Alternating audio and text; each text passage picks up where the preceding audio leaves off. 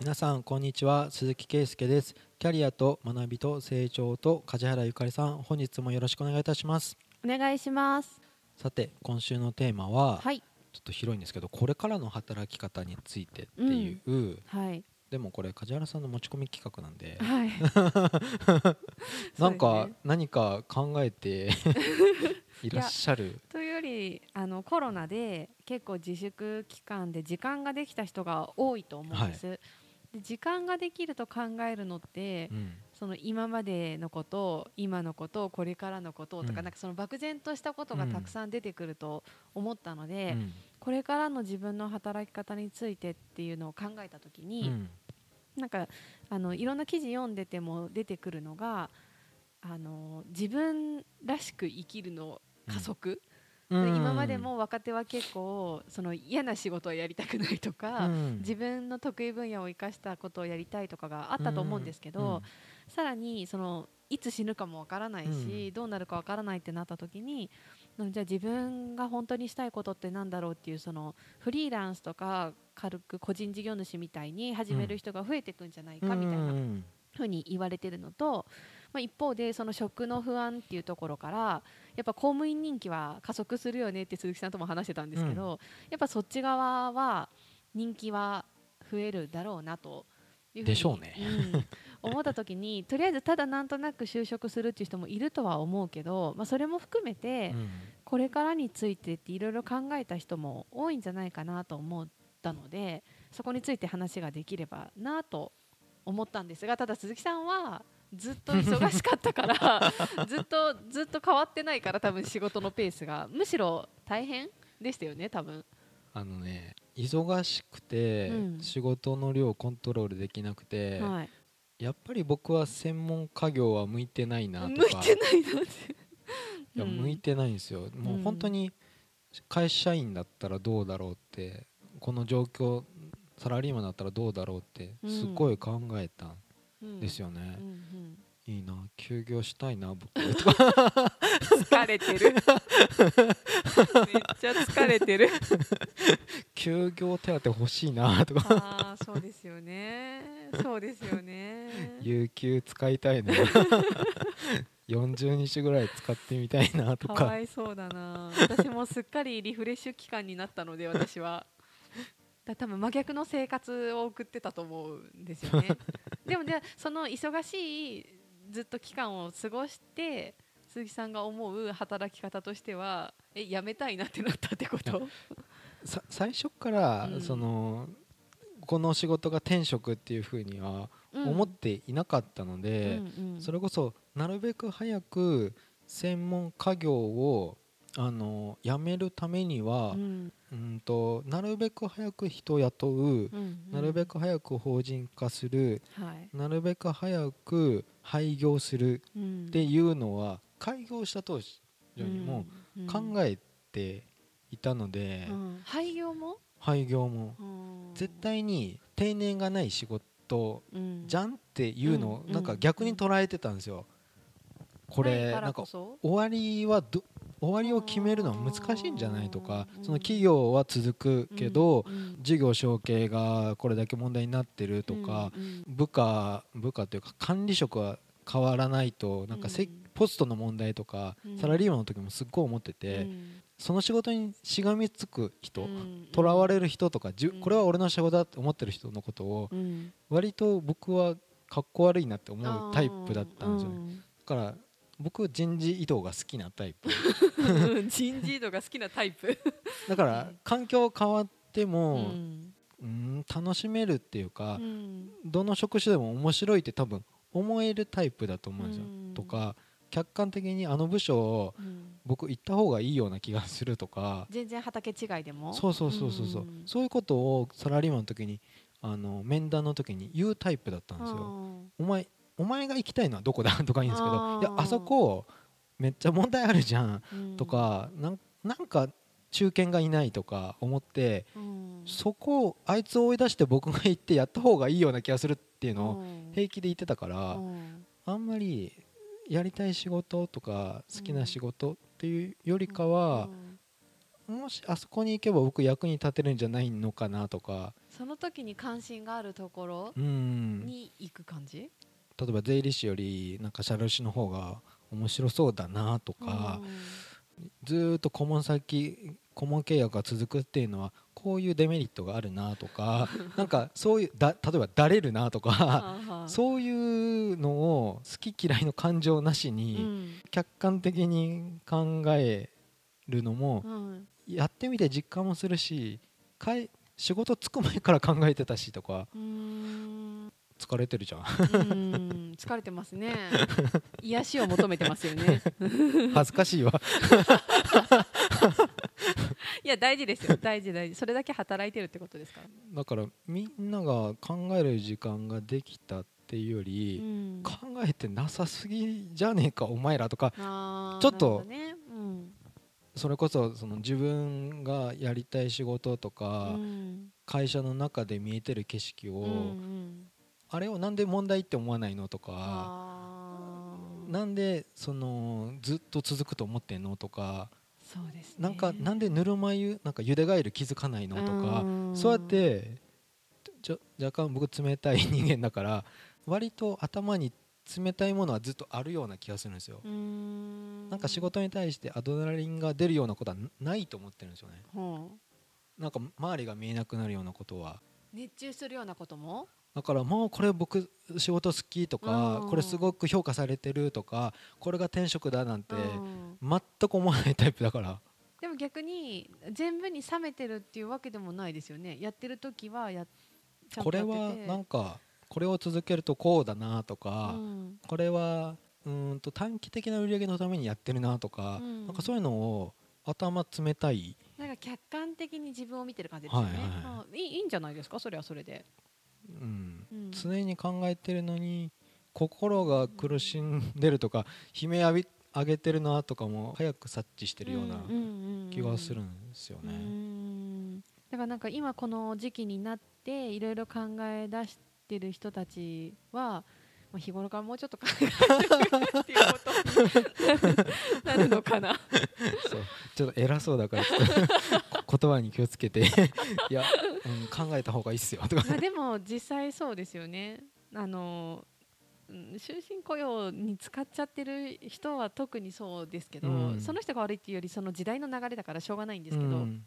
なんかある程度辞めない前提でその会社に尽くすことが正義うで、んその他の市場を見るとか世の中を見るよりもうん。中でいかに役に立つかしか見てなかった人とかうん。が多分今回すごい考えるきっかけになっていると思うんですけどでもいいきっかけとして前向きに考えられるようになってくれればいいんですけど、うん。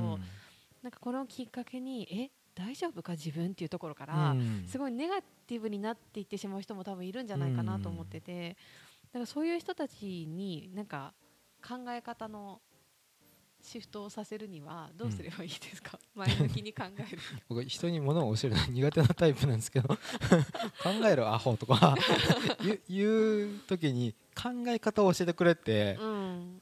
なんか雑談の仕方を教えてくださいって聞かれるのと同じぐらいえ見えてる景色が違うんだって思うんですよね。なんか世代でくくっちゃあれだけど本当若い世代の子たちは雑談ってどうするんですかって 聞かれることちょいちょいある。うーん。何を喋っていいのかが全然わからないから、うん。なんか何がネタとして考えられますかみたいな、うーん。なんか興味持てば出てこないっていうところが、興味がそもそもないうん。から、なんか質問が浮かばないとかでもなんかそういう人のよくアドバイスってとりあえず目の前のことを一生懸命やってうん。力をつけた時にって言うじゃないですか。うんうん。それもなんか自分の理想を高くつ持ちすぎる人で苦しんでる人もたまに見るととりあえずうん。目の前の仕事やってみたらってうん。思う時もあるんですけどね。理想が高すぎる人っていうのは多分いる。勝手に不幸になってますよね。うーんか不幸うんそうね。ちょっと自分で自分を苦しめちゃってる部分あるかもしれないですね、なんかそれ世の中に出てる本のせいでもあるとかっていうふうに言ってましたけど、好きなことだけして食べていくとか、うん。本当に自分のやりたいことだけっていう風に特に YouTuber を目指すとかもああの人たちすごい苦労してるじゃないですか。トップ YouTuber って。うん。マジですごいと思うぐらいーうん。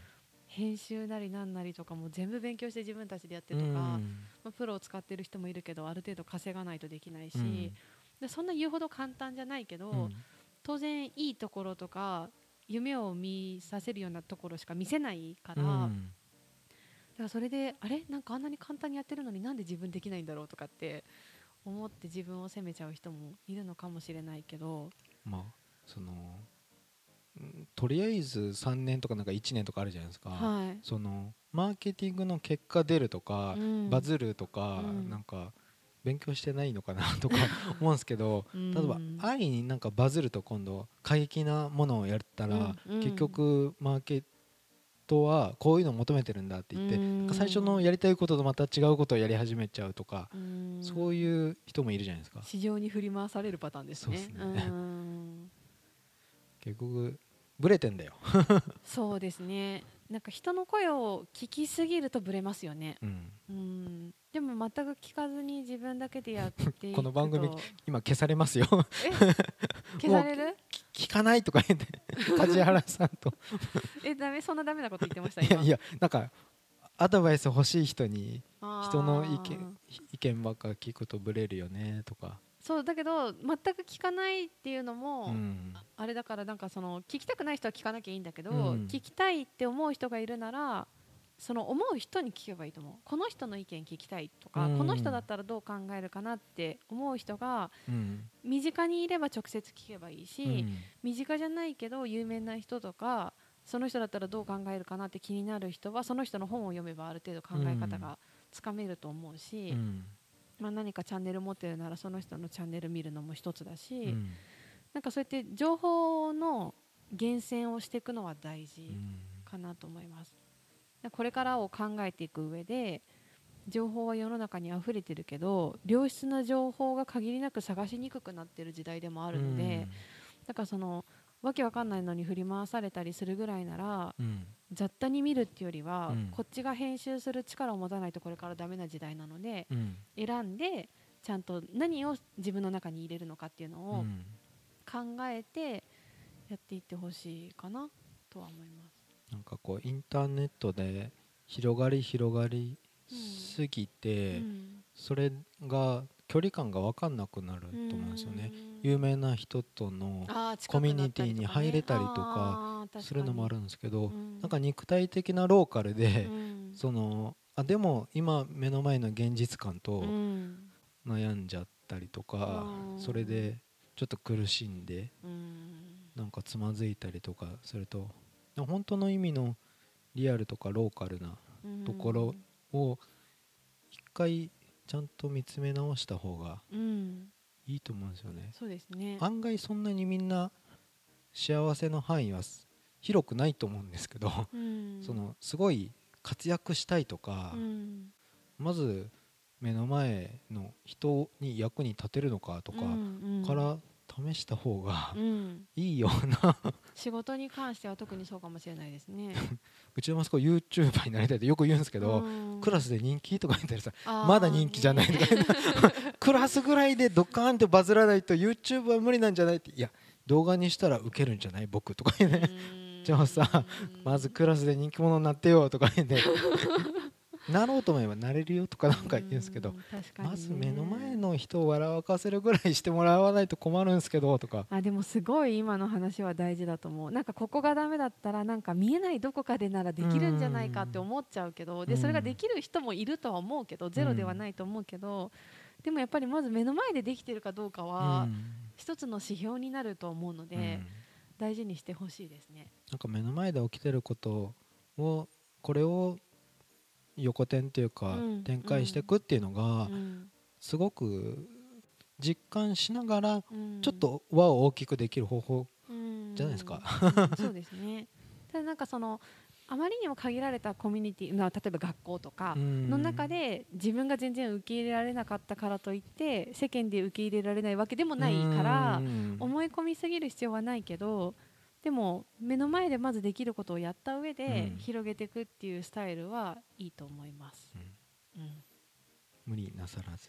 うん、無理はしすぎずでもなんか頑張りたいと思うことのためだったらうん。無理にならないはずだから多少の無理って。あ今頑張って進んでるっていう前向きな風に思えることがあると思うからそういう努力はしてほしいと思うけど、うん、これからを考える上では目の前のことも考えつつ進んでくれるといいですね。そうっす。うん、ちゃんと考えようって。うん。自分のことだしとか。そうですね。自分のこと自自分の分で、うん、考えてほしいですね。はい、はい、じゃあ今週は以上とさせていただきます、はい。ありがとうございました。ありがとうございました。番組では2人へのご意見ご質問をお待ちしています。社会保険労務士事務所コルトスのホームページまたは info アットマーク sr ハイフン kolutus ドットコム info アットマーク sr-coltus.com へお問い合わせください。お待ちしています。